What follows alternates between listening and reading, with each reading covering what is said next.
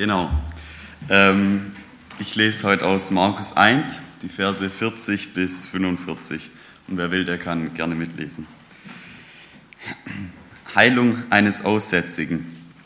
Einmal kam ein Aussätziger zu Jesus, warf sich vor ihm auf die Knie und flehte ihn an. Wenn du willst, kannst du mich reinmachen. Von tiefem Mitleid ergriffen, streckte Jesus die Hand aus und berührte ihn. Ich will es, sagte er, sei rein. Im selben Augenblick verschwand der Aussatz und der Mann war geheilt. Jesus schickte ihn daraufhin sofort weg. Mit aller Entschiedenheit ermahnte er ihn, hüte dich, mit jemandem darüber zu sprechen. Geh stattdessen zum Priester, zeig dich ihm und bring für deine Reinigung das Opfer dar, das Mose vorgeschrieben hat. Das soll ein Zeichen für sie sein. Der Mann ging weg, doch er fing sofort an, überall zu erzählen, wie er geheilt worden war. Bald war die Sache so bekannt, dass Jesus in keine Stadt mehr gehen konnte, ohne Aufsehen zu erregen. Er hielt sich daher außerhalb der Ortschaften in unbewohnten Gegenden auf, aber auch dort kamen die Leute von überall her zu ihm. Ja, der Chrissy hat uns den Text schon vorgelesen ähm, und ich will gleich, gleich ohne, ohne lang rumzumachen, einfach gleich einsteigen. Einmal kam ein Aussätziger zu Jesus und mit Sicherheit hat er so ein unsichtbares Schild vorne auf der Brust gehabt, nicht berühren. Geht mir alle aus dem Weg. Der Mann war mit einer schrecklichen Krankheit infiziert und diese Krankheit, die hat es mitgebracht, dass ihm jeder aus dem Weg gegangen ist. Keiner wollte in seiner Nähe sein, geschweige denn den armen Kerl anfassen. Aber dann kommt jemand, der geht ihm nicht aus dem Weg. Der lässt ihn in seine Nähe. Während Jesus da in Galiläa umherzieht, kommt dieser Mann völlig verzweifelt auf ihn zu. Und wir müssen uns, glaube ich, in diesen Mann reindenken, reinfühlen, wie es diesem Mann, Mann geht. Seine Krankheit wird, wird mit Lepra beschrieben oder, oder Aussatz. Und jetzt kommt der mit dieser, wir können davon ausgehen, dass er die unheilbare Krankheit von Lepra hatte und der kommt jetzt zu Jesus. Aber was ist denn seine Geschichte? Was geht denn in ihm vor? So ich möchte es mit, mit so drei Stichpunkten zusammenfassen. Und das erste war einfach unheimlich körperliche Leiden. Ah, der Christ und Mediziner Paul Brandt, der hat einen Großteil seines Lebens in Indien verbracht und er hat ein Buch geschrieben über das Leid. Und dort in Indien die Folgen von Lepra. Und er beschreibt, wie, wie er, also Brand selber, versuchte, ein Tor zu öffnen, aber das rostige Türschloss widersetzte sich seinem Schlüssel. Ein junger Leprakranker steckte seinen Finger in das Schloss und drehte ihn so lange darin herum, bis das Schloss aufging. Als er seinen Finger wieder herauszog, sah Brand, dass er bis auf die Knochen aufgerissen war. Der Junge aber spürte nichts davon. Leprakranke verlieren oft Finger und Zehen. Man hat oft gedacht, es wäre eine Folge dieser Krankheit. Brand und seine Mitarbeiter haben aber beobachtet, dass während die Leprakranken geschlafen haben, sind nachts die Ratten gekommen und haben Zehen und Finger abgenagt und die haben das nicht gespürt. Also die haben die Nerven in den Exkrementen, die haben die verloren. Und dann sind die buchstäblich morgens mit einem Finger weniger oder mit einem Zeh weniger aufgewacht. Also das war unheimlich, ein unheimlich starkes körperliches Leiden, das, das die hatten. Ähm, das nächste, es brachte ein ganz unheimliches moralisches Stigma mit sich. Nämlich in der jüdischen Welt, in der Jesus lebte, war das erste Anzeichen von Lepra, war, war praktisch das Todesurteil. Jeder, der Lepra hatte, galt als unrein. Lepra war, eine ansteckende, war, war keine ansteckende Krankheit. Aber in, in, in, in Israel, durchs Alte Testament geprägt, führte Lepra zu Unreinheit. Das war also nicht nur eine körperliche Krankheit, sondern wenn, wenn man diese Krankheit hatte, dann, dann, dann wurde man abgewertet. Lepra galt selber als ein Fluch Gottes. All das, was mit dieser Krankheit einherging, also das Körperliche, wie dann das sozial Ausgeschlossene, galt als, als, ein, als ein göttliches Gericht über diese Person. Irgendwas musste diese Person doch verbrochen haben, sonst würde dieser Person das doch nicht widerfahren. Leprakranke galten als unrein. Also in 3. Mose 13 können wir nachlesen. Und besieht der Priester das Mal in der Haut des Fleisches und das Haar in dem Mal hat sich in weiß verwandelt und das Mal erscheint tiefer als die übrige Haut seines Fleisches, dann ist es das Mal des Aussatzes. Und sieht es der Priester, dann soll er ihn für unrein erklären. Unrein. Wie, wie, wie können wir uns unrein äh, äh, was erklären, was, was das bedeutet? Vielleicht können wir es an, an, an folgendem Gedankengang ähm, vielleicht ein bisschen ähm, veranschaulichen, wie, wie das dazu kam. Also wenn damals jemand Schnupfen hatte, dann war er nicht unrein. Warum, warum Aussatz? Warum Lepra? Ähm, Gott ist das Leben. Und alles, was zu ihm gehört, ist rein. Und alles, was zum Tod gehört, ist unrein, weil Gott das Leben ist. Und Lepra war wie wenn der Tod schon auf einer Person liegt. Vielleicht kann man sich mit dem Schimmel noch am besten erklären.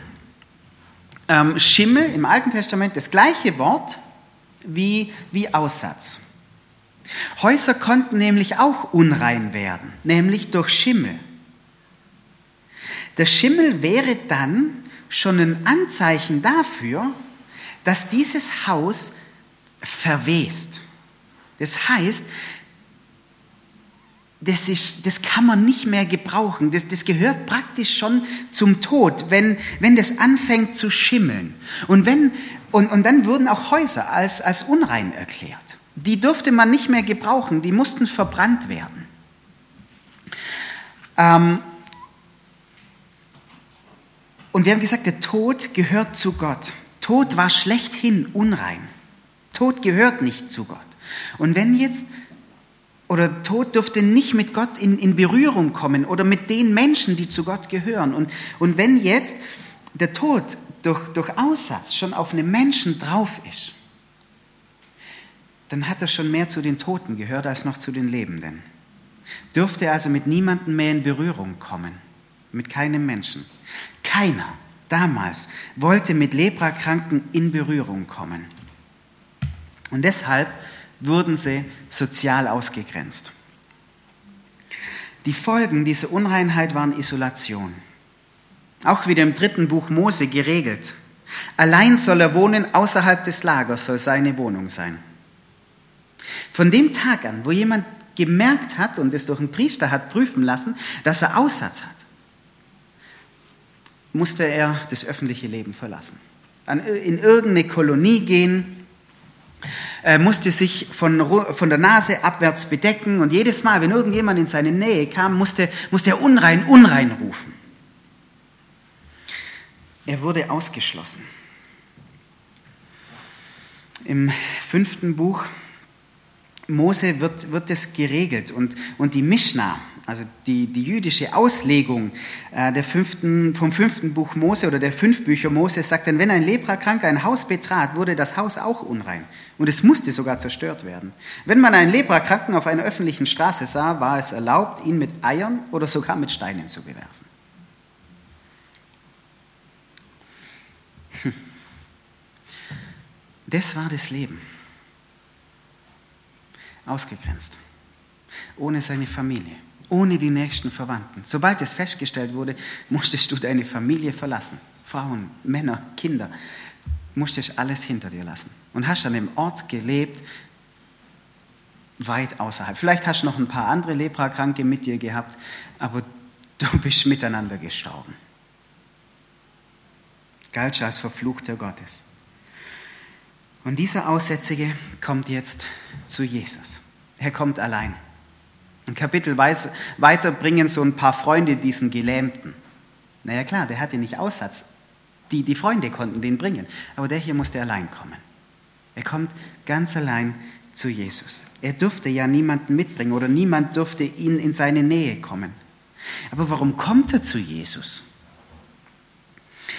Mit Sicherheit hat er von diesen Ereignissen gehört, um Jesus herum, dass Jesus viele Kranke geheilt hat. Vielleicht hat er davon gehört, dass Gott über diesem Jesus ausgesprochen hat, hey, du bist mein Sohn, ich liebe dich. Vielleicht hat er davon gehört, dass durch diesen Mann Jesus Gottes Königsherrschaft aufgerichtet wird. Ihm, ihm war klar, dieser Jesus, der stand ganz nah bei Gott. Gott liebte diesen Menschen. Gott hatte seine Freude an diesem Mann. Ähm, das war Gottes Sohn. Der musste ganz nah in, in Verbindung mit, mit Gott sein.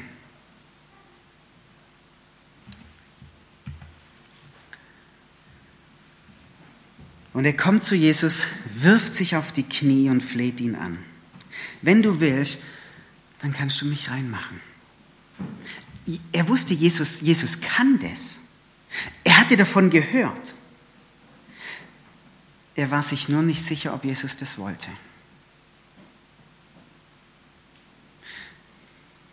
Wird Jesus mir helfen? Also dieses, wenn du willst, das ist, das ist wie so ein Hilferuf. Das ist so, ein, so, ein, so, ein Fra so, ein, so, so eine fragende Bitte. Ich, ich, ich weiß, du kannst es, aber, aber willst du es auch? Ich traue es dir zu. Ich, ich, ich, ich vertraue darauf, dass, dass, dass Gott mich durch dich heilen kann. Ich glaube, das ist möglich, aber willst du mir einem aussätzigen, scheinbar von Gott verfluchten Menschen, schau, schau, mich an, alle gehen mir aus dem Weg. Willst, willst du mir helfen? Meine Umwelt, alle sagen mir seit Jahren, ich bin nichts wert. Bin ich, bin ich bei dir was wert? Hilfst du mir? Ich komme, ich, ich, ich gehe auf dich zu. Machst du auch so einen weiten Bogen um mich rum wie alle anderen? Oder bleibst du stehen?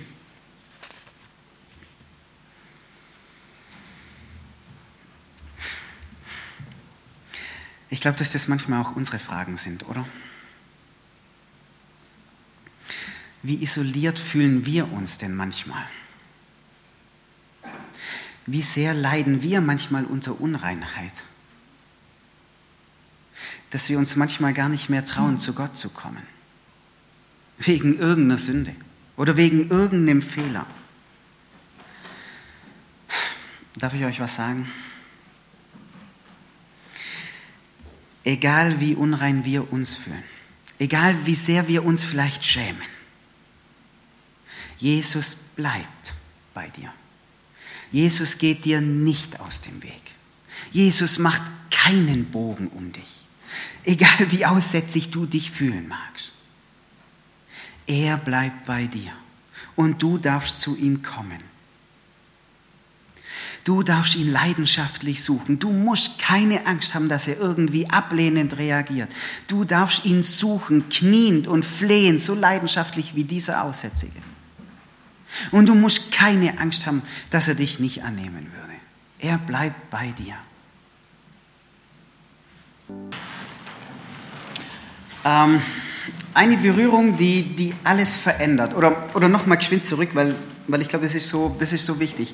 Das Bild, das, was wir von Jesus haben, wie wir denken, dass er reagiert, das wird entscheiden darüber, wie wir zu ihm kommen. Wenn wir wissen, so wie die beiden Lieder das ähm, ge, ge, ge, gesagt haben, dass er gut ist und dass er uns so liebt, das lässt uns leidenschaftlich ihn suchen. Wenn wir aber, wenn wir nicht in unserem Denken und in unserem Herzen nicht wissen, wie, wie er ist, dann wird uns das Leidenschaft rauben, ihn, ihn zu suchen. Eine Berührung, die alles verändert. Wir haben euch eine kleine Präsentation dabei. Überlegt bei dem Abgebildeten einfach mal für euch, was lösen die Bilder bei mir aus? Würdet ihr die Hand ausstrecken oder zurückziehen? Löst die Person ein Wohlgefühl oder eher ein Unbehagen bei mir aus? Würdest du dich wohlfühlen in der Nähe oder lieber aus dem Weg gehen.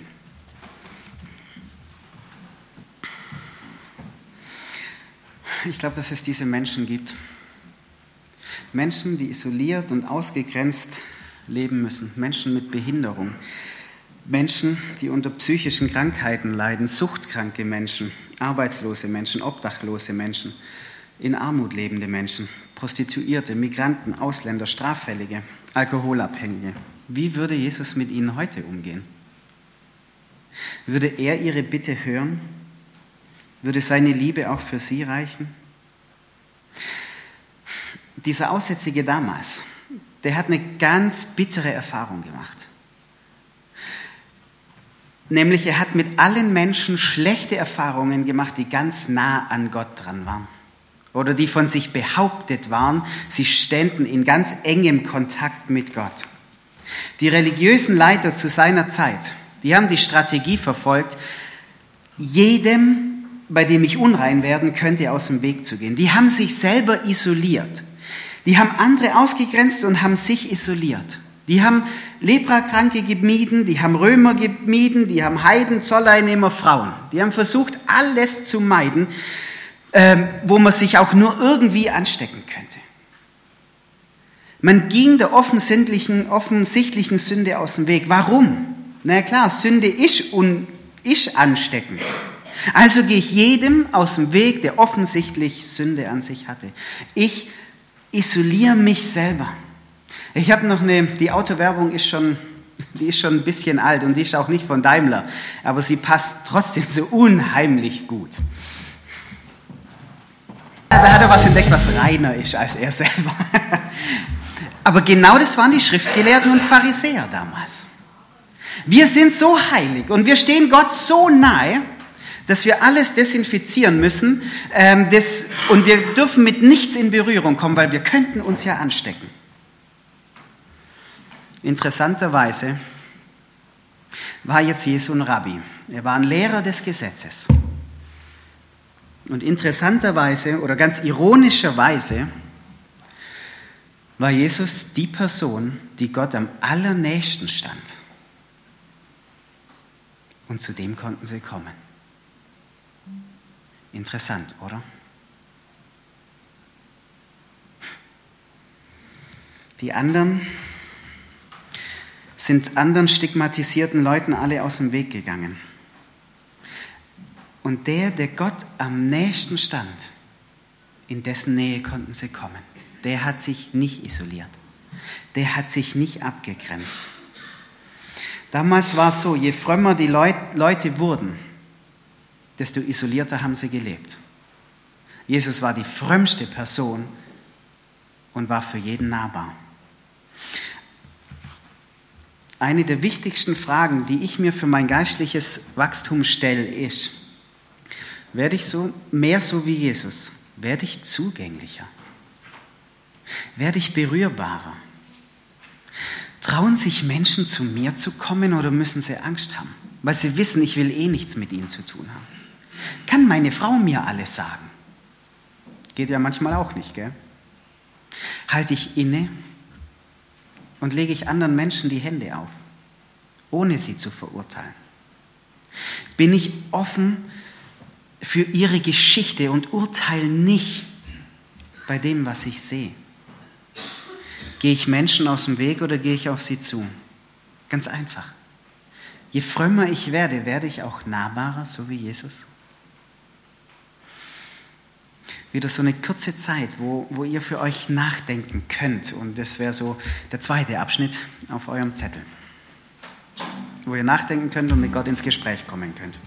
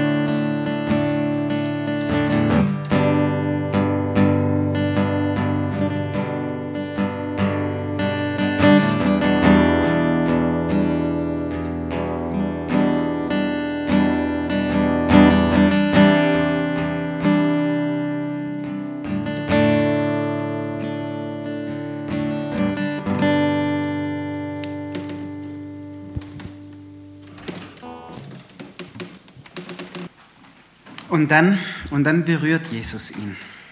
Von tiefem Mitleid ergriffen, steckt, streckte Jesus die Hand aus und er berührt ihn.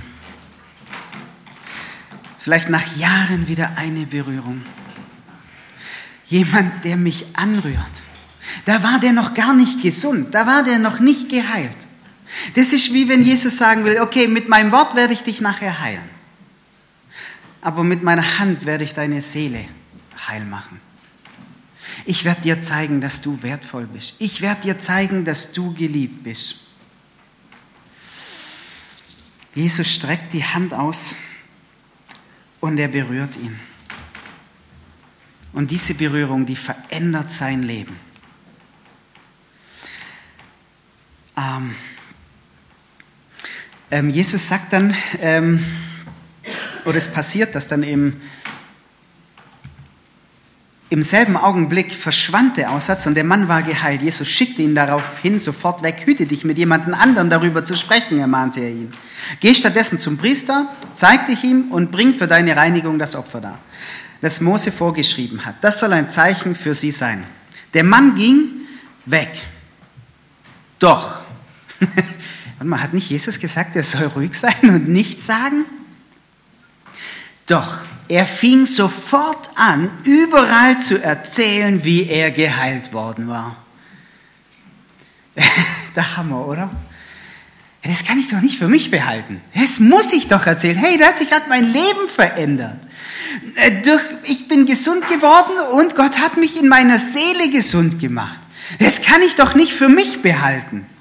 Und, und er verzählt es überall rum, obwohl Jesus gesagt hat, er soll ruhig bleiben. Verzählt das überall rum und lässt jedem an seinem Glück teilhaben. Bald war die Sache so bekannt, dass Jesus in keine Stadt mehr gehen konnte, ohne Aufsehen zu erregen. Wahnsinn, oder? Diese Berührung von Jesus verändert sein ganzes Leben. Und diese Veränderung, die, die kann man nicht in sich hineinstopfen. So, ah ja, war jetzt ein nettes Erlebnis, das halte ich jetzt schön in meinem Innern drin, sondern dieses Erlebnis, das Jesus ihn berührt hat, die sprudelt aus ihm raus. Er muss, er rennt überall rum, erzählt es überall, wahrscheinlich seinen Nachbarn, dann dem Priester und allem, die, denen ihr begegnet ist, erzählte, hey, guck mal, was Jesus mit mir gemacht hat. Ich bin wieder heil. Wow, ich wünsche uns das, dass Jesus uns so berührt. Nicht nur in unserem Kopf, nicht nur das, was wir eben schon alles wissen von Jesus, sondern dass wir uns tief von ihm berühren lassen. Dass, dass das, weil, weil diese Berührungen von, von, von Jesus, die bleiben nicht drinnen, sondern die, die sprudeln ganz automatisch aus uns raus. Die müssen weitererzählt werden. Interessant, oder? Nicht Jesus wird von diesem Mann angesteckt, sondern Jesus steckt diesen kranken Mann an. Und das breitet sich wirklich seuchenförmig aus. Das geht überall rum, was dieser Mann erlebt hat. Das ist, das ist geistliches Leben. Sich nicht von Sünde isolieren, sondern andere Menschen berühren und schauen, was das in ihnen auslöst. Vielleicht ein Flächenbrand. Wie bist du von Jesus infiziert worden? Was lässt dich überschwänglich von Gott erzählen? Wie kommst du äh, ins Schwärmen über Jesus? So die dritte abschließende Frage.